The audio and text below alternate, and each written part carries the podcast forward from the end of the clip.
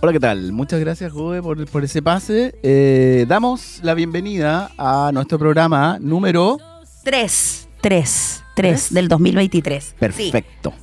Perfecto. ¿Cómo están todos? Bienvenidos a Prohibido Detenerse. Sí, tenemos una pauta ahí que la José va a leer ahora. Ya, ok.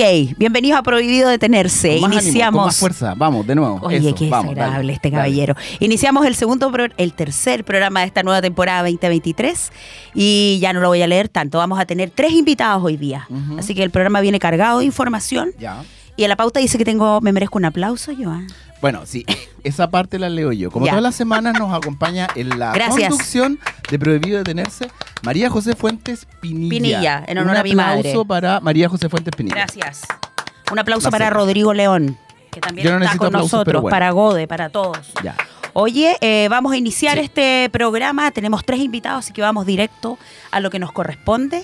Nuestra primera entrevistada en estudio es Marcela Martínez, directora de City Lab Bio Bio. Aplauso, ahora sí. Bravo, bravo, bravo. Ahí, ahí podemos ver. Eh, Marcela, vamos a decir un poquito de tu currículum. Dice, profesión geógrafa. Marcela tiene un magíster en análisis geográfico y máster... Rodrigo, qué atroz. Tú me moviste, Ya, lo pues, vamos, vamos. Lo siento, tú me Vamos, moviste. vamos. Ya, ahí está. Marcela, eh, déjame leer lo que dice. ¿Te paso los lentes? No, déjame así. Marcela, ya, tiene un magíster en análisis geográfico y máster en estudios del territorio y planeamiento. Cuenta con una amplia trayectoria en el análisis territorial, formulación de proyectos y planes de infraestructura en ministerios como el Ministerio de Vivienda y Urbanismo, Obras Públicas y Transporte. Ha participado también como investigadora en distintos proyectos enfocados en el análisis de desigualdades territoriales del sur de Chile. Marcela. Hola, muy buenas tardes. Ah, ¿Cómo estás? Gracias, María José. Bienvenida. Oye, Marcela es súper joven y mira el currículum que tiene. Sí, ah, es como extenso porque... Sí, porque, de hecho sigue, como yo no lo voy a 20%. seguir leyendo porque, porque es tremendo. Marcela, tú estás invitada acá con nosotros porque tú, eh, como decía el enunciado, trabajas como directora en City Lab Bio Bio. Entonces la idea es que nos cuentes un poquito de qué se trata esto. Eso, sí, bueno, muchas gracias por la invitación primero que todo, Rodrigo, María José. Eh, bueno, yo soy directora del City Lab desde enero de este año. Estamos en este proyecto que, eh, bueno, se originó. Quizá ahí también les puedo contar cómo, cómo surge esto, que, es, que, que- que conforma una, una alianza entre el sector público y privado, eh, entre el gobierno regional del Biobío, junto con la Cámara Chilena de la Construcción.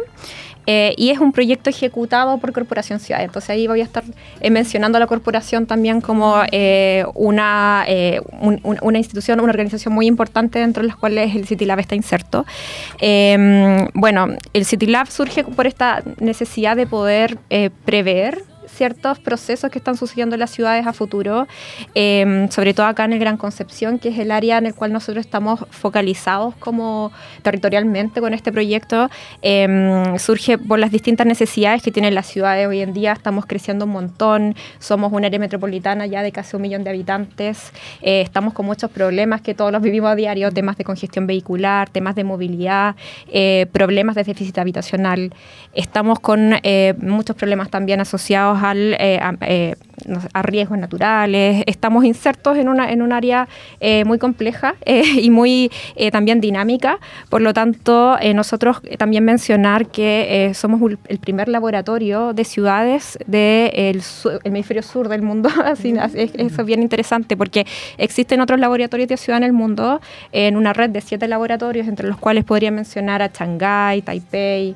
eh, obviamente Boston, el estamos trabajando dentro del MIT Media Lab en colaboración con ellos, por lo tanto, eh, está Andorra, Guadalajara, somos una, el laboratorio número 7 dentro de esta gran red y eh, nu- nuestro, nuestra finalidad y nuestro foco es eh, generar eh, prospección y generar eh, una visión de futuro, de la- eh, estudiar la- el futuro de las ciudades, ver cómo se están realizando estos cambios eh, y cómo podemos adelantarnos a los posibles impactos y problemas que vayan a surgir en las ciudades en, en el futuro. Oye, Marce, ¿te puedo interrumpir un poquito? Dale. Sorry, José, si No, tú puedes decir. Algo, o sea, quieres decir algo, lo No, puedes no, decir. no hay problema. Pero yo tengo muchas dudas. Mi primera duda es, ¿hay un solo City Lab en Chile?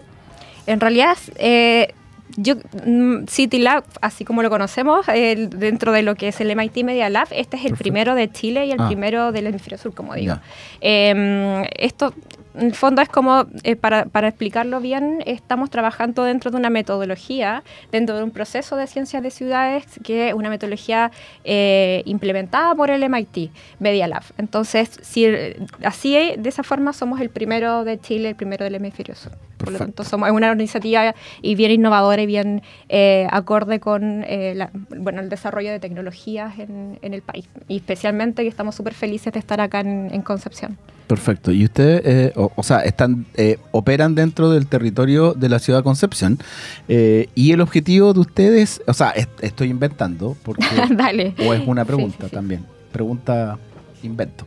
Eh, es eh, analizar el territorio a los habitantes y cómo se desenvuelven estos, estos habitantes dentro del territorio, algo así, ¿o no? Totalmente, sí. En el fondo es, eh, hablamos mucho de escenarios y mucho de simulación. Ya. Pero si lo pongo en palabras simples, nuestra idea es estudiar, bueno, en distintas dimensiones. Por ejemplo, hemos estado abordando temas de espacios públicos, áreas verdes, temas de transporte y movilidad, aspectos relacionados con la vinculación cultural, aspectos relacionados con la vivienda, la integración social. Entonces, en distintas dimensiones de la ciudad, de lo que tradicionalmente conocemos como la planificación urbana de las ciudades, eh, nosotros venimos a entender un poco, eh, y también aspectos socioeconómicos, cómo estamos hoy en día en base a distintos indicadores que nosotros tenemos que construir. Por ejemplo, cómo estamos hoy en día eh, en, los barrios o en el Gran Concepción en términos de eh, infraestructura, cómo estamos hoy en día en términos de conectividad, cómo estamos hoy en día en términos de diversidad de usos de suelo en la ciudad.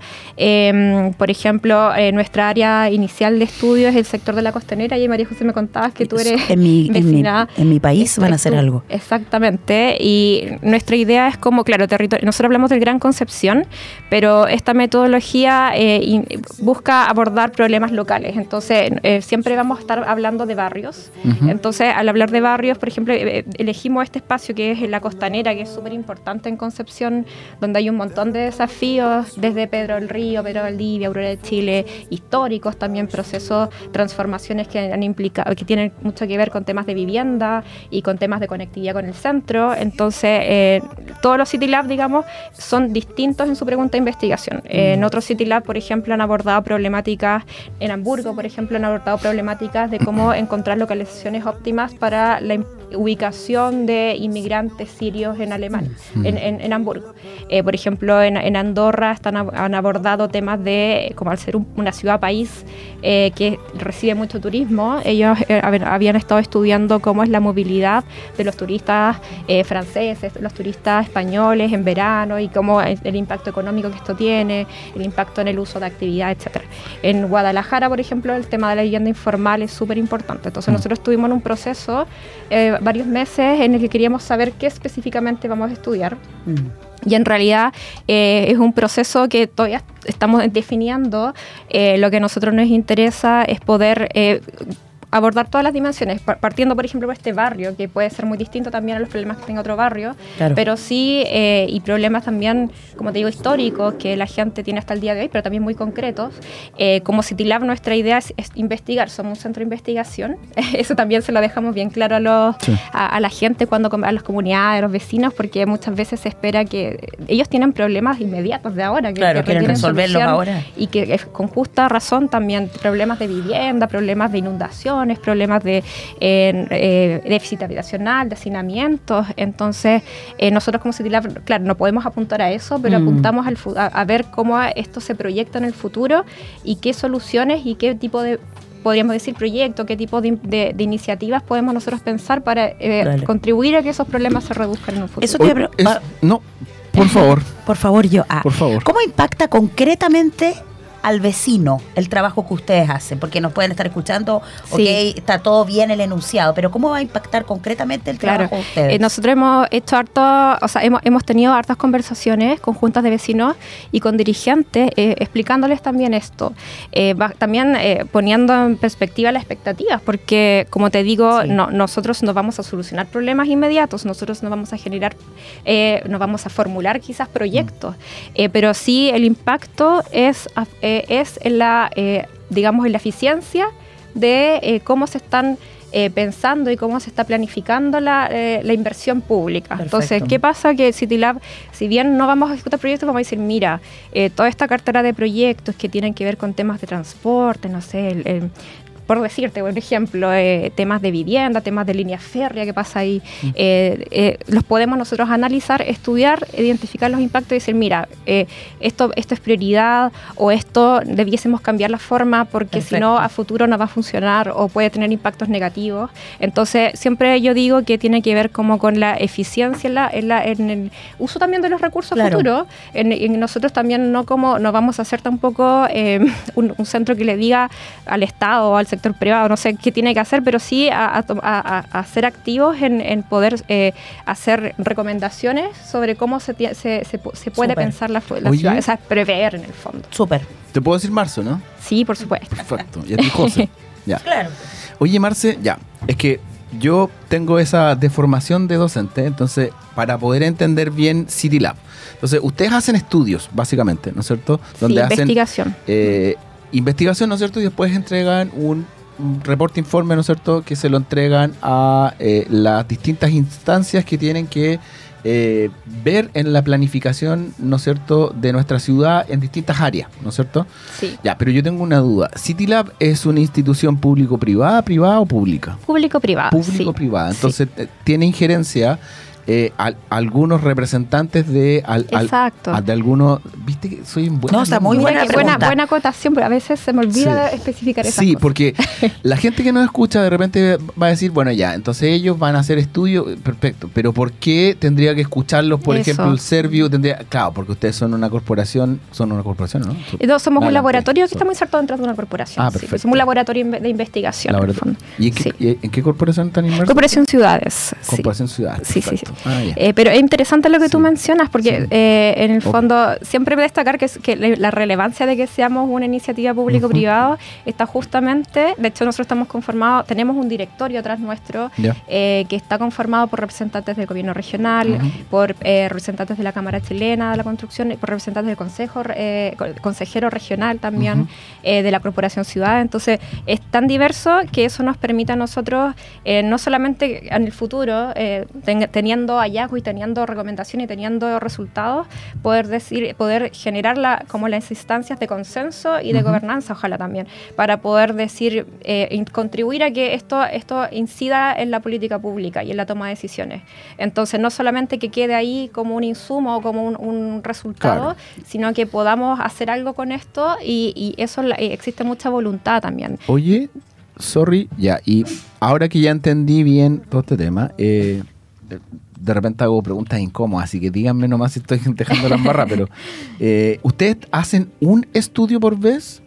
Y, y, y si es así, ¿quién toma la decisión de ese, por qué ese estudio? La temática. Ah, eh, bueno, te Sí, o la investigación. bueno, para explicar un poquito, no es como que hagamos, o sea, no, no es que hagamos estudios con informe ni, eh, no, es, no, no es como la, la estructura, hay que pensarlo un poco también eh, que somos, eh, estamos investigando, así como también hay otro centro de investigación, nosotros somos un centro de investigación y nuestra finalidad, podría también expli- eh, explicar como que nuestra herramienta, en el fondo Mm. más que un informe, eh, nosotros queremos generar un Cityscope. Y ahí es donde entro como en, también en el plano de eh, qué es el Cityscope y, y qué es físicamente lo que representa. Entonces, nuestro, eh, nosotros queremos generar una herramienta, y esta herramienta que es esta modelación que yo le explico no sé, a futura, integrando diver- diversas dimensiones, diversas eh, problemáticas en la ciudad, que, que se generan modelos también computacionales, modelos matemáticos que permiten generar la predicción. Y esto eh, se puede traducir físicamente en una maqueta Ujú. eh, que podríamos verla quizás, no, no sé si tenemos conexión, pero en algún momento buscar Cityscope y es una maqueta que nos permite a nosotros eh, que cualquier persona, tanto del de la toma de decisiones, de la técnico, academia, eh, persona, vecino de un barrio, pueda eh, interactuar con ella y, y ver inmediatamente, por ejemplo, que eh, esto se trabaja con Legos, entonces... Como un prototipo. Como un pro- claro, es como un gemelo digital Perfecto. que es como una, un una representación a escala física eh, de la realidad. Entonces, si quisiéramos trabajar, por ejemplo, con Costanera, con el Centro Concepción, eh, la idea es como que las- cada, cada Lego representa Mover digamos, piezas.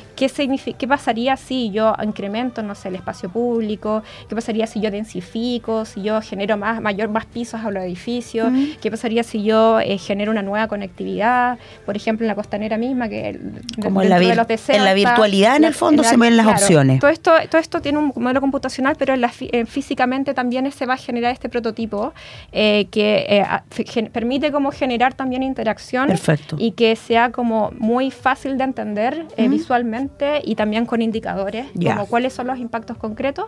Por lo tanto, esa es nuestro, nuestro, nuestra finalidad, en el fondo, generar esto. En paralelo, esto no, no, es solamente la maqueta, sino que es que hay detrás de ello. Todo esto tiene un proceso investigativo que es bien iterativo, que hay que recopilar datos, que hay que tener datos, ojalá en línea, datos de telefonía móvil. Hay que generar también, o sea, la parte de participación es muy importante porque la visión de futuro se construye como con los vecinos también. O sea, no puedo yo decir en un barrio o como nosotros, no sé, qué deseo tenemos como ciudad sobre un barrio en el que ya vive gente, que ya existen procesos históricos, que ya ellos ya han participado en muchos diagnósticos también. Claro. Entonces, eh, es, bien, es, es, bien integral. Es dinámico, y es bien dinámico y para ello ya hemos hecho algunas instancias como talleres, eh, incluso en los que ha participado el MIT, que fue bien interesante esa visita que tuvimos a, principios de mayo. Ahí también les podría contar un poco más de eso. Eh, pero nosotros estamos como trabajando en esto que es nuevo, que, que es alguna iniciativa innovadora para, para, para el país. Eh, y que requiere mucho estudio, mucho análisis, mucha lectura de papers, mucha interacción con el equipo del MIT. Entonces no es que nosotros generemos, no sé, informes, también los tenemos que generar obviamente por programa, pero nuestra, nuestra, nuestro objetivo es poder llegar a construir estos modelos lo más actualizado posible, mm. entendiendo también que la data que usamos, tenemos el censo del 2017, tenemos encuestas de movilidad del 2015, es bien antigua. Entonces eh, ese es un desafío también, como lograr integrar datos eh, más dinámicos y lograr tener también generar este, este, esta colaboración con los mm. distintos servicios que manejan información propia. Yo tengo una pregunta, ¿puedo preguntar? ¿cierto? Oye, Marcela, lo que pasa es que nosotros estamos acá en el programa Prohibido Tenerse, que tiene que ver con innovación y emprendimiento. ¿Tú ves algún gancho que tenga que ver con el trabajo que ustedes realizan como en apoyo a emprendedores? ¿Va a traer beneficios finales para emprendedores que es la comunidad que nos escucha? Es súper interesante justamente ese tema, porque, eh, bueno, les comento un poco que a principios de mayo eh, vino un equipo de nueve investigadores del MIT a Concepción. Hicimos un workshop que fue un taller en que participamos justamente en el sector de la costanera. Entonces, tuvimos la posibilidad de ir a conversar con vecinos, dirigentes sociales, eh, tenerlos también en estos talleres de discusión. Y, nosotros, además de, como te digo, la, finalidad que es ver qué va a pasar si, el, escenario como What If, si, no sé, soterramos la línea férrea, qué pasaría si densificamos o bajamos la densidad, eh, y qué va a pasar como tengamos toda esta cartera de proyectos, es qué pasaría si hiciéramos las cosas distintas. Entonces ahí, ahí estamos también en discusión de este tema del emprendimiento, porque eh, uno de los como de las visiones que tiene el MIT Media Lab en los distintos laboratorios de ciudad es generar comunidades más equitativas, sustentables y emprendedoras. ¿Qué significa emprendedoras? Que las personas también, por ejemplo, eh, en el sector mismo costanera, eh, hay mucha, eh, hay, mucha también autogestión también, mucho mucha comercio local, hay em, talleres, no sé, mecánicos, hay peluquerías, quizás, hay, pero quizás incluso algunos en la informalidad. Entonces, nuestra idea es pensar en un modelo de ciudad que, se ve, que, los beneficie, que, beneficie que, genere como que, genere emprendimiento, por lo tanto, eh, potencie eh, la, dinámica local de estos barrios, eh, que ojalá las personas puedan vivir y trabajar cerca de donde viven, no generar tantos desplazamientos, que las personas puedan formalizarse, pueden tener diversidad, no solamente si es un sector pensado como residencial, sino también pensado en que pueda haber comercio, servicio, cultura, restaurantes, Oye, Mira, yo creo que todas las personas que nos están escuchando quieren saber y, aprovechando que tú estás aquí y que tú eres como la, capa número uno en el, en el tema, eh, y tú bien lo dijiste, eh, algo que vivimos en el día a día. ¿Qué es lo que pasa y tú ves una solución desde, eh, desde la expertise tuya y la institución de eh, los tacos en el Gran Concepción, porque si yo analizo, por ejemplo, tú dijiste, ya voy a mover un Lego, que es soterranear el proyecto este que lleva como 20 años de eh, la, línea, fierra en el, ya, súper bien, hago otro puente, el puente industrial, y, y todas esas piezas, entendiendo eso y los modelos predictivos que tienen ustedes y investigación, etcétera, ¿tú crees? Porque esto yo lo pienso mucho cuando voy, me demoro una hora desde acá de Duo QC a mi casa. ¿cachai? Eh, y siendo que me podría demorar 10 Y minutos. seguro que vives cerca de y acá. vivo aquí cruzando el Sí. puente, ¿cachai? Entonces, eh, ¿tú ves un final feliz en esta historia para la ciudad de Yo creo Concepción? que sí, o sea, esa es nuestra idea en el fondo. Bueno, Claro. yo te- como, como, como Marcela, yo trabajé también en el Ministerio de Transporte, en la Ah, Secretaría de. Planificación de Transporte, Mm.